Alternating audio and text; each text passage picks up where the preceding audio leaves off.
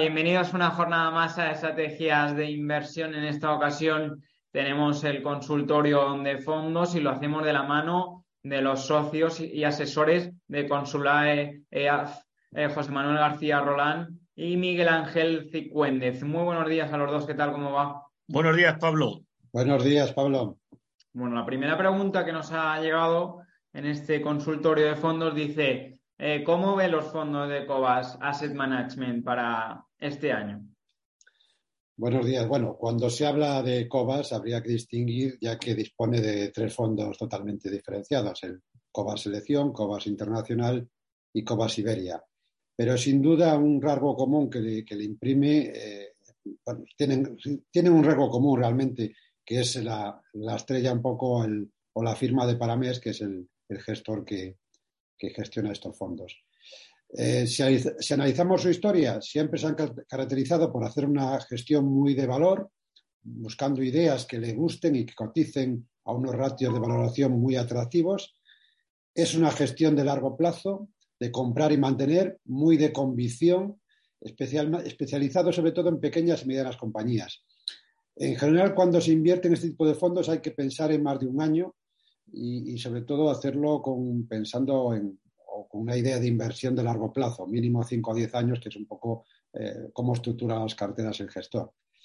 Si ve los fondos en detalle, podrá comprobar que eh, ha tenido varios años con pérdidas importantes. Un segundo, a ver si puedo compartir y lo vemos.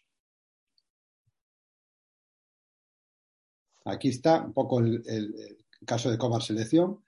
Eh, bueno, es decir, este, este inversor, un inversor que haya comprado, pues quizá al inicio, a salida del fondo, que fue en el año 2017, pues prácticamente no ha estado en positivo hasta hace unos meses. Entonces, eh, bueno, pues es cierto que en los últimos años sí ha, sí ha, tenido buenos resultados debido al mejor comportamiento de todo lo que es el valor en general y, y sectores como el energético o el industrial que lo han hecho muy bien. Pero yo no concentraría mucha inversión en estos fondos y si le gusta la idea y la filosofía del gestor, mejor hacerlo dentro de una cartera eh, más amplia y diversificada y pensando en el largo plazo para evitar precisamente eh, desesperarnos con este tipo de fondos en otras etapas menos propicias, como podemos ver en el gráfico. Pues la siguiente pregunta que nos ha llegado dice, eh, quisiera que me explicara cómo saber si las inversiones de un fondo están orientadas al value o al growth. He intentado verlo en la web de Morningstar, pero en algunos fondos lo pone, pero en otros no. Por lo menos yo no he sabido verlo. Bien, pues buenos días. No solo puedo verlo en Morningstar, sino también en otras plataformas como una de las que nosotros usamos más, que es la de Inversis. La mayoría de los fondos de renta variable dan información actualizada trimestralmente de la composición de la cartera y en Morningstar, como en otras páginas, hay mucha información sobre la cartera de fondos, estilo, valor o crecimiento, composición sectorial, pesos, distribución por países, zonas, ratios de la cartera, tamaño. Si no lo encuentra, pues bueno, nos puede contactar por privado y nosotros le orientamos. La siguiente dice, no sé si es el momento para entrar en algún fondo global que tenga algo del sector turismo y lujo.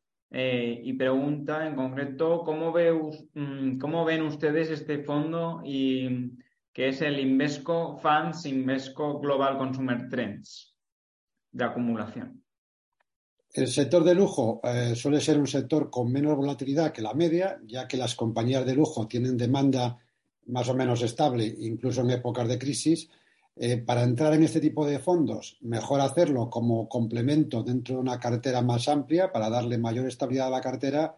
Y en esa línea hay bastantes alternativas, eh, pues alternativas específicas como el GAN Luxury Brands, el Peter Prestige Brands, etcétera. Podemos encontrar diferentes fondos específicos en esta línea. Eh, también lo puede hacer a través de fondos globales con más exposición a consumo cíclico, como, como el fondo de Invesco Consumer Trend que menciona que menciona usted o el Robeco Global Premium. Pero cuidado, ya que suelen ser fondos más volátiles, ya que no solo invierten en empresas de artículos de lujo, sino también y principalmente en empresas de consumo cíclico en general. Y en caso de recesión, ya hemos visto crisis o, menor, menor demanda, pues, eh, provocada, pues, como hemos visto en el último año, por la subida de tipos, pueden verse muy afectados este tipo de fondos. Es decir, ya hemos visto en el año 2022 que, que han caído bastante. En el caso del sector turismo es totalmente diferente, ya que está dentro del consumo cíclico y además estos últimos años no ha levantado cabeza, eh, bueno, pues muy afectado por, sobre todo por el cierre derivado de la pandemia, eh, incremento de la energía, etcétera, etcétera. De momento yo sería prudente con el sector, ya que si hay recesión y seguimos con incertidumbres geopolíticas, el sector todavía se verá bastante afectado. Pero aquí también dispone de alternativas concretas y mediante fondos o ETFs. Bueno, pues algunas ideas muy, muy específicas puede ser el, el, GV, el GVC Gaesco 300, que, bueno, que, sobre todo pondera este tipo de empresas. Y si necesita más ayuda, pues hombre, pues puede contactar en privado para darle un consejo más, más a medida. La siguiente dice, ¿cómo le parecería posicionarse en el fondo Magallanes European Equity y en el Oros Value Iberia. Bien, el fondo de Magallanes está invertido principalmente en empresas europeas y con una cartera diversificada con sesgo a empresas de tamaño mediano, buscando esa calidad, resiliencia e infravaloración característica de la gestión de valor. Ha tenido un buen comportamiento el año pasado con subidas del 5% y también ha empezado bien este año con subidas en los entornos de un 15%. El fondo tiene un peso importante en materiales básicos, industriales y servicios financieros, en el entorno del 20% cada uno. También tiene un peso del 10% en energía y un 15% en consumo cíclico, lo que le da una diversificación amplia y teniendo en cuenta que se centra en Europa principalmente, nos parece una idea adecuada para el momento actual, ya que estamos viendo que Europa está tirando más que, por ejemplo, que Estados Unidos, y siempre dentro de una cartera diversificada. Por otra parte, el fondo de Oros Valor está centrado en pequeñas compañías españolas, principalmente una distribución gestorial muy similar al fondo de Magallanes. También, y después de varios años con resultados bastante pobres, el fondo lleva dos años bastante buenos relativamente. Y este año está subiendo en los entornos del 10%. Si la idea es meter estos dos fondos en una cartera diversificada, pueden tener cabida ambas ideas. Aunque para el fondo oros, preferimos otro tipo de alternativas menos concentradas, más diversificadas en Europa. Si solo tiene que elegir uno, bueno, pues en ese caso nos quedaríamos con el fondo de Magallanes. Eh, la siguiente dice, eh, buenos días, señores de Consulae, tengo dos fondos de Muchinic eh, en, en, Hand and Yield, Short Term Hedge, y el PIMCO Income hedgeado en euros, y el Franklin USA Government eh, son fondos idóneos para aprovechar los altos tipos a cortos eh, a corto americano o habría alguna opción mejor para aprovecharse de ello? Bueno, ya lo hemos hablado en la anterior consultoria. Sin duda son tres ideas de fondos, entre otros, que llevamos recomendando desde hace, bueno, dos o tres meses, para aprovecharnos precisamente de las fuertes, fuertes subidas de los tipos en USA, sobre todo en la parte corta y media de la curva, como, como está ocurriendo. El fondo de Mucinich y el fondo de Pinco son fondos más globales, diversificados, de crédito y gobiernos, pero con un alto peso en Estados Unidos, con una calidad crediticia alta y con duraciones en los entornos de 2-4 años. Y además tiene una TIR media en torno al 4 o 5 en la, en la cartera, lo que le hace ser muy atractivos para construir carteras de renta fija en este momento. Eh, con relación al fondo de Franklin de bonos de gobierno, es un fondo, como, dice el propio fondo de, gobierno americano, con una duración un poco más alta, quizá en torno a los 5 o 6 años, y una media en torno al 4%, que también nos parece una idea muy adecuada para, la parte de renta fija de la cartera, quizá con, con un servo más defensivo por ser bonos americanos.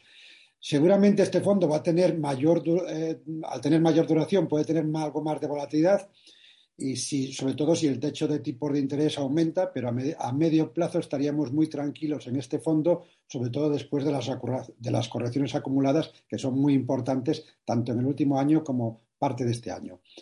Eh, para completar, eh, bueno, pues hemos dado muchos nombres para incluir en, en la cartera de fondos de renta fija. Quizá eh, bueno, pues a lo mejor ir pensando en un fondo de renta fija europeo de calidad, diversificada, con, peso en gobiernos, pero de momento con duraciones quizá todavía muy cortas o, más bien cortas, y iríamos aumentando la duración a medida que vayamos viendo quizá los, eh, bueno, pues más claras hasta dónde pueden llegar los, las subidas de tipos de, interés en Europa. La siguiente pregunta dice, em, tengo un perfil dinámico y una cartera diversificada. El fondo con más peso relativo en la cartera es el Nordea Global, Global Climate and Environment. Estoy contento con él y me parece una temática potente dentro de una cartera diversificada.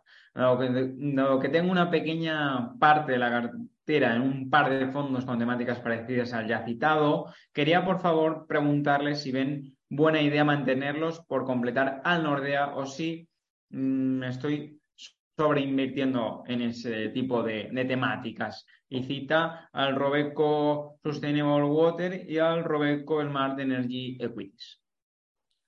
Eh, sin duda, eh, el fondo del Nordea Cambio Climático nos parece una excelente idea y es un fondo que nosotros tenemos en casi todas las carteras. Pensamos que la temática de ecología y protección del medio ambiente tiene mucho potencial para los próximos años por diferentes motivos, como hemos hablado ya muchas veces, motivos políticos, sociales, eh, y bueno, pues creo que, hay que estar ahí. Lógicamente, el fondo invierte en una pata importante en energías renovables y también en el aprovechamiento más eficiente de los recursos y uno de ellos es esencial que es el agua. Por tanto, el fondo de Nordea es un fondo más global que engloba en parte a los dos otros fondos eh, más específicos que comenta, tanto el Robeco Smart Energy como el de, el de agua. Pero insisto, eh, si le gusta, eh, bueno, realmente que a nosotros nos gusta la temática y si a usted también le gusta y tiene una cartera diversificada para largo plazo, los otros dos fondos son muy buenos fondos y perfectamente los puede mantener en cartera, ya que son fondos más específicos que invierten en empresas de menor tamaño, pero también le pueden dar mayor volatilidad, pero al mismo tiempo mayor potencial de revalorización, sobre todo el fondo de Smart Energy. Si prefiere tener menos fondos en cartera, lo lógico es que lleve los dos al Nordea, ya que insisto que en general la temática del fondo nos parece una opción muy atractiva para el medio y largo plazo. La siguiente pregunta dice, ¿qué fondo de inversión entrarían, ustedes para estar en permanencia durante unos tres años, con una rentabilidad bastante buena? Bien, pues como ya hemos comentado en otras ocasiones, no podemos dar recomendaciones concretas en un consultorio, ya que por normativa solo podemos hacerlo a clientes. Pero dice, y bueno, y, además de todo lo, que he dicho anteriormente, tenemos que conocer el perfil de riesgo, la experiencia con volatilidades. Eh, realmente no nos cuenta nada. Esto ya los veteranos ya lo saben porque lo hemos contado ya más de una vez. Eh, nosotros trabajamos con 15.000 fondos, que son los que tienen las plataformas con las que nosotros eh, trabajamos. Y aunque hacemos una selección muy concienzuda de los que nos gustan, de los que no nos gustan. Estamos siguiendo novedades que hay en el mercado, pues a través de revistas, de, webs especializadas. Entonces, bueno, pues aquí y también hay que conocer clarísimamente al cliente para, bueno, pues para hacer una cartera adecuada al perfil, adecuada a la volatilidad. De todos modos, en los consultorios hemos dado bastantes ideas últimamente de en qué se puede invertir en este momento y entonces, bueno, pues adaptándose al perfil de alguien parecido se puede hacer una idea. No obstante, como ya hemos dicho anteriormente, si no quiere contactar en privado, estamos a su disposición. La siguiente dice, hola, quería preguntar por el Carmiñac Patrimonio Income. Entrega un 5% fijo mensualmente, pero su valoración es baja y ya tiene un 17% de caídas. Me está empezando a desesperar. Eh, entiendo perfectamente la desesperación, ya que por lo que dice no le aconsejaron el producto adecuado o, bien se lo vendieron de forma incorrecta. En principio, los fondos de clase de reparto, creo que hay que hacer un, pequeño paréntesis con esto, tienen el mismo comportamiento que sus homólogos de acumulación. La diferencia radica en que los fondos de reparto el gestor eh, presupone o proyecta una rentabilidad media anual que el fondo puede conseguir en un periodo de tiempo y lo que hace el fondo es repartir de forma periódica un dividendo anual al partícipe independientemente de la evolución del fondo. Por tanto, en el caso de que el fondo tenga una rentabilidad mayor que el dividendo, el partícipe verá incrementado la posición total del fondo a final de año. Pero, ¿qué ocurre si las cosas no van tan bien? Es decir, eh, si el fondo no cumple con una rentabilidad o, esperada o, tiene pérdidas pues eh, realmente disminuye, eh, disminuye totalmente el valor de la, de la participación y, disminuye la participación. Entonces, realmente, pues está teniendo un problema. Esto puede ser un problema gordo y se puede agudizar si, si además se, se, dan varios años seguidos eh, o se producen caídas, ya que lo, lo que ocurre es que el principal disminuye y si después viene un año bueno, el fondo no gana lo mismo que un fondo de acumulación, ya que parte de un número de participaciones inferior, porque no, no olvidemos que, que, si no eh, consigue rentabilidad, tiene que vender participaciones para dar el dividendo. Esto es un poco la explicación de, de esa caída en, valor liquidativo y, y, sobre todo, con años malos. Nosotros casi siempre preferimos fondos de acumulación y si necesita ir retirando dividendos, hacerlo con una cartera diversificada, pero con fondos de acumulación, ya que el, el método es más eficiente tanto fiscalmente como económicamente. Una vez explicado esto, pues hombre, el Fondo de Carmilla Patrimonio, como podemos ver en, la, en, el gráfico, es un fondo mixto que ha tenido épocas buenas, pero concretamente lleva unos años con resultados bastante pobres. Eh, bueno, lo sensato, eh, si quieres estudiar su caso, planificar una cartera medida con fondo de acumulación y si necesita ayuda puede contactarnos sin problema. La siguiente dice, eh, ¿podría recomendarme algún fondo de China e India? Bien, hay bastantes opciones de las principales gestoras. Aquí es importante seleccionar buenas gestoras con presencia en la zona y con gestores que conozcan bien los mercados dependiendo de la volatilidad que se pueda asumir, porque aquí no nos explica cuál es su perfil de riesgo. Entonces, como ideas buenas, pues nos gusta el Morgan Stanley Asian Opportunities, el Roder Asian Opportunities, eh, los fondos que tiene Fidelity con diferentes enfoques y que tienen gente allí también. Bueno, pues eso lo dicho, si necesita ayuda también nos puede contactar porque estos fondos ya los hemos, vamos, los hemos comentado anteriormente y hay alguna pregunta más a posteriori.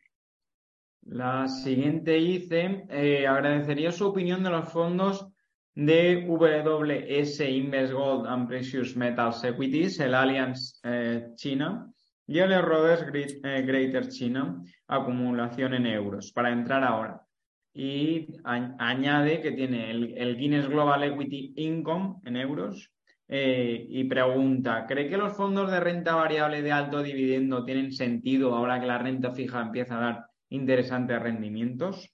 Bien, si quiere tener exposición a China realmente y entre otros los dos seleccionados nos parecen adecuados para aprovechar las fuertes caídas acumuladas que lleva China en los dos últimos dos, tres años si su perfil es agresivo y quiere aprovechar los precios actuales, nos parece adecuado. Hay que tener en cuenta que ya pues China ha tenido un cierto rebote, esperamos que le puede eh, quedar todavía rebote. Con relación al fondo del DWS de mineras de oro y metales preciosos, de momento no lo vemos. Claro, preferimos otras alternativas a no ser que tengamos algún escenario de mayor riesgo geopolítico que haga que el oro empiece a comportarse como refugio que hasta ahora no lo ha hecho. Bueno, se está hablando mucho de que efectivamente de que el oro es, es, un refugio a medio y largo plazo, pero no termina de manifestarse como tal. Efectivamente, eh, hay que tener en cuenta también eh, lo que haya ocurrido con el euro dólar, porque ya sabemos que el oro pues, está vinculado eh, al dólar. Con relación al fondo de dividendos, suelen ser en general fondos más defensivos que se comportan bien en momentos complicados y generan retornos interesantes a largo plazo es lógico que en momentos que hay más apetito por el riesgo, estos fondos se queden más rezagados. Pero nosotros consideramos que en su justa medida y modulando el peso en función del momento del mercado, conviene mantener este tipo de fondos en cartera de forma estructural. La siguiente dice, estoy empezando un plan de inversión en fondos de alto rendimiento y riesgo. La idea es hacer una compra semanal todos los lunes con las siguientes proporciones y fondos. 25% al Global Allocation, la renta 4. Eh, otro 25% al USA Technology Fund de JP Morgan. Eh, otro 25 entiendo que al Fidelity Active Strategy Global Fund. Y quería preguntarle tal vez las propuestas, las proporciones y si añadiría algún fondo más o modificaría las proporciones. Perdón, el Fidelity es al 50%, ¿eh? al 50%. Vale. en principio, la decisión de hacer aportaciones periódicas regularmente a una cartera de fondos es una idea muy sensata por dos motivos principalmente. Es una forma de obligarnos a ahorrar y al mismo tiempo está promediando los precios de compra en los diferentes eh, fondos o sectores, eh, con lo que minora la volatilidad de la cartera y, bueno, siempre a largo plazo lo favorece. Con relación a los fondos seleccionados, considerando que su perfil es agresivo, los tres fondos nos parecen opciones excelentes, eh, pero bueno, mm, pero pensando en el largo plazo, y vamos a compartir un segundo, pensando en el largo plazo, no tendríamos quizá el fondo de renta 4. Eh, insisto, es un buen fondo y ha tenido resultados extraordinarios en los dos últimos años, como podemos ver. Eh, pero viendo la pantalla, el histórico ha tenido otras etapas muy planas, con lo cual preferimos quizá eh, ahora mismo y sobre todo para, esta, para su situación de largo plazo, fondos más direccionales y más puros con potencial. Y aquí se podría incluir algunos fondos, como hemos comentado, de ecología global, inteligencia artificial como alguno que ya hemos comentado también fondos asiáticos, sobre todo que pondere China, entre otros, lógicamente. Siguiente pregunta dice, ¿me aconseja comprar ahora el fondo Alianza Global Artificial para mantenerme unos cinco años? Eh, en principio, mm, no estamos hablando de una temática con gran potencial y en pleno desarrollo que se va a utilizar de forma transversal en, en todos los demás sectores y empresas en general, es decir, va a ser muy útil para todos los demás sectores y yo creo que es algo que, tiene mucho futuro. Eh, pensando en el medio y largo plazo, es una excelente idea, pero no apta para todos los perfiles. Además, ahora mismo está a precios más atractivos después de las fuertes correcciones que hemos visto en toda la tecnología a lo largo del último año. El fondo es uno de los que nosotros tenemos recomendado y, por tanto, nos parece una idea acertada. Sí es cierto que tiene bastante volatilidad, como podemos ver en pantalla, con subidas casi del 100% en torno al año 2021 y con caídas del 43% en el año 22. Bueno, pues eh, lo que nos da una idea un poco de, la volatilidad de la temática y del fondo. Para entrar, yo lo haría de forma gradual, como hemos hablado muchas veces, todavía hay muchas incertidumbres. Puede, puede ser bueno entrar con un 50% de la posición, aprovechando las correcciones de estos días, en torno al SP, en torno a, a 4.000 que está ahora mismo, y, si corrige algo más el SP en torno a SP500, que al final es un poco el director de orquesta, eh, se va a 3.800, 3.700, pues comprar la otra mitad. La siguiente pregunta dice, quisiera su opinión sobre, sobre si es adecuado mantener en cartera el fondo de WS Crossy Sector Plus. Lo tengo en un pequeño porcentaje de mi cartera. Por otra parte, y como renta fija tengo el BlackRock Sustainable, y no sé qué hacer con él. Pensé al suscribir lo que era adecuado invertir en renta fija de gobiernos y corporativa, pero no está dando frutos. Eh, ¿Qué fondos de inversión de renta fija puede haber que les quede a un recorrido y que tengan mayor y mejor proyección? Bueno, en principio empezamos por el fondo de CROCI, el DVS. Es un fondo excelente que utiliza, como podemos ver en la pantalla, que utiliza en la gestión la metodología CROCI de, de Deutsche que consiste principalmente en, bueno, en buscar empresas con el ratio precio-beneficios más bajos, seleccionando oportunidades dentro de los principales sectores a nivel global, con una gestión y, una selección muy, muy activa. Ahora mismo el fondo está invertido en tres patas principales, es decir, está ponderadas igual, casi por igual, que es energía, materiales básicos y tecnología. Eh, pero esta ponderación puede cambiar, ir cambiando a medida que, bueno, que vaya viendo oportunidades. Por tanto, el fondo nos gusta para mantenerlo de forma estructural en una cartera diversificada, independientemente, vamos, independientemente del momento de mercado. Eh, si hablamos del fondo de BlackRock, estamos hablando de un fondo de renta fija, flexible, con una gestión activa, que utiliza estrategias long short con derivados de renta fija principalmente, y ha tenido muy buen comportamiento relativo, con, pérdidas, pero muy buen comportamiento relativo con respecto a fondos de, renta fija tradicionales. Es un fondo que sus resultados dependen, como hemos hablado muchas veces, en gran medida del gestor. Y bueno, pues ahora mismo con, las oportunidades que hay en renta fija, como hemos comentado ya varias veces, bueno, sobre todo después de las fuertes caídas y, y en fondos direccionales, quizá preferimos este tipo de fondos a, fondos que, bueno, que no son tan direccionales y, bueno, pues en principio preferimos, eh, como hemos comentado, una renta fija global, diversificada, con duraciones medias y algunas ideas que las podemos encontrar en gestoras como Pinco, Mucinis, eh, Franklin, BlackRock o Fidelity. Bueno, pues tiene ahí diferentes estrategias que podemos, eh, que, que, le vayan a servir perfectamente para, para este tipo de estrategia.